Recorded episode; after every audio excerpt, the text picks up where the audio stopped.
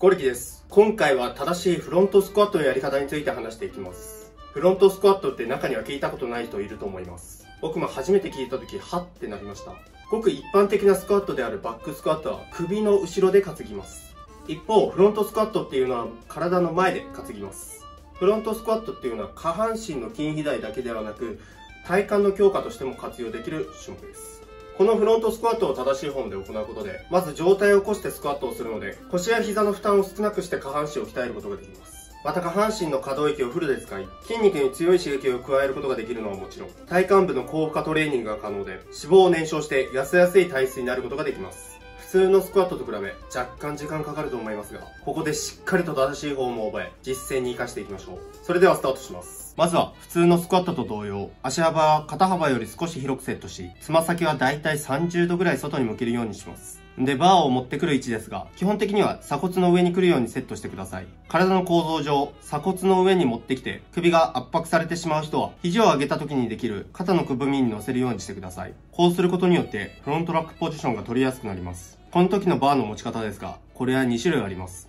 一つ目は、肘を高く保ち、前へ向けるノーマルグリップ。二つ目は、両腕をクロスするクローズグリップです。まずは肘を高く保ち、前へ向けるノーマルグリップですが、肩の少し外側でバーを握り、肘を上に上げてバーベルを持つことを意識してください。一方、両腕をクロスするクローズグリップですが、鎖骨と肩の上にバーベルを乗せて、バーベルの上で腕をクロスしてください。どちらを選択してやるかはやりやすい方で行うのが一番ですが、手首の柔軟性が低い人はクローズグリップで行う方がやりやすいと思います。体幹に力を入れず、バーを持つ位置が下がりすぎると、上体を維持できないので、そのままスクワットをしても、フォームが完全に崩れ、怪我の原因になるので、常に体幹に力を入れ、上体を下げる前に必ず正しい位置にバーをセッティングするようにしましょう。んで、ここから状態を下げていきますが、肘にかかる負担を軽減させるために、ノーマルスクワットと同様、つま先や膝と常に同じ方向を向けるようにしてください。この時に上半身を垂直にキープして行うために、胸を張った姿勢を維持したまま下げるようにしてください。重量が重くなってくると、上体を下ろした時に前のめりになってバーを落としやすくなるので気をつけましょ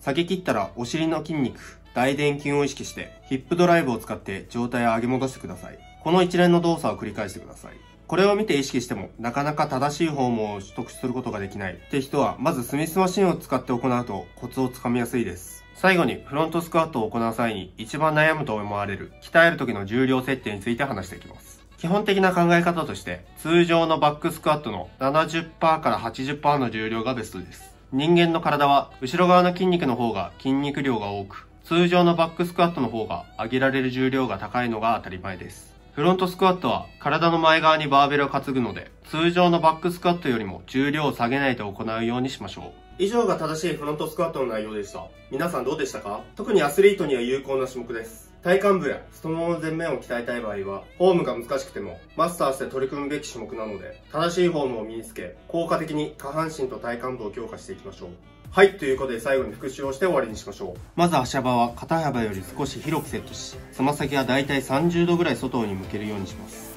バーベルを持ってくる位置ですが、鎖骨の上にセットするか、肘を上げた時にできる体のくぼみに乗せるようにしてください。バーの持ち方は、肘を高く保ち、前に向けるノーマルグリップと、両腕をクロスするクローズグリップの2種類があるので、やりやすい方で行ってください。ちなみに肘を高く保ち、前に向けるノーマルグリップですが、肩の少し外側でバーを握り、肘を上に上げてバーベルを持つことを意識し、両腕をクロスするクローズグリップですが、鎖骨と肩の上にバーベルを乗せて、バーベルの上で腕をクロスしてください。正しいセットが出来上がったら、上体を下げていきますが、つま先と膝は常に同じ方向を向け、胸を張った姿勢を維持したまま下げるようにしてください。下げ切ったら、お尻の筋肉、大臀筋を意識して、ヒップドライブを使って上体を上げ戻す。この一連の動作を話しましたね。で、フォームに時間がかかる人は、スミスマシンを使ってコツをつかみ、フロントスクワットを行う際の重量設定は、通常のバックスクワットの70%から80%の重量がベストであることを話しました。僕は週に1回の貴重な足トレを行う際に、バックスクワットをやってから必ずフロントスクワットを行い、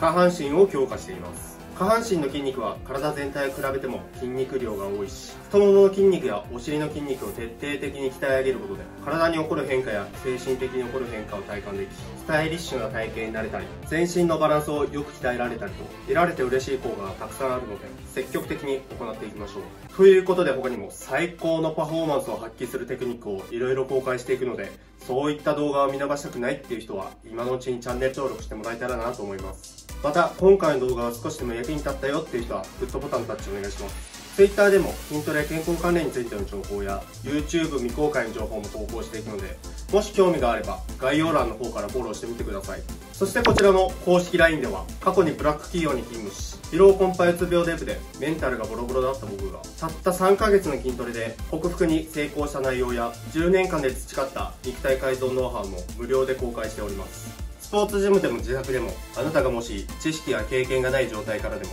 楽しく効率よく鍛え理想な体と自分を手に入れたいのであればぜひ概要欄の方から登録しておいてください。今日もありがとうございました。また次の動画で会いましょう。